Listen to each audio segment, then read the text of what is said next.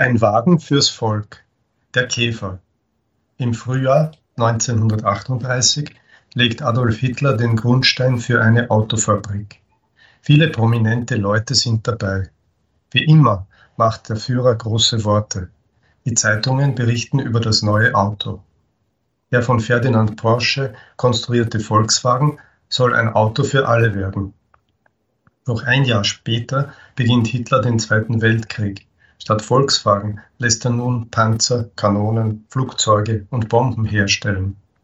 1945 endet der Zweite Weltkrieg. Die Produktion der Volkswagen beginnt. An einem Fließband stehen die Arbeiter. Das Fahrgestell des Volkswagens zieht langsam vorbei. Die Arbeiter schweißen, schrauben, setzen Motoren, Windschutzscheiben und Türen ein. Jahr für Jahr läuft das Band ein wenig schneller.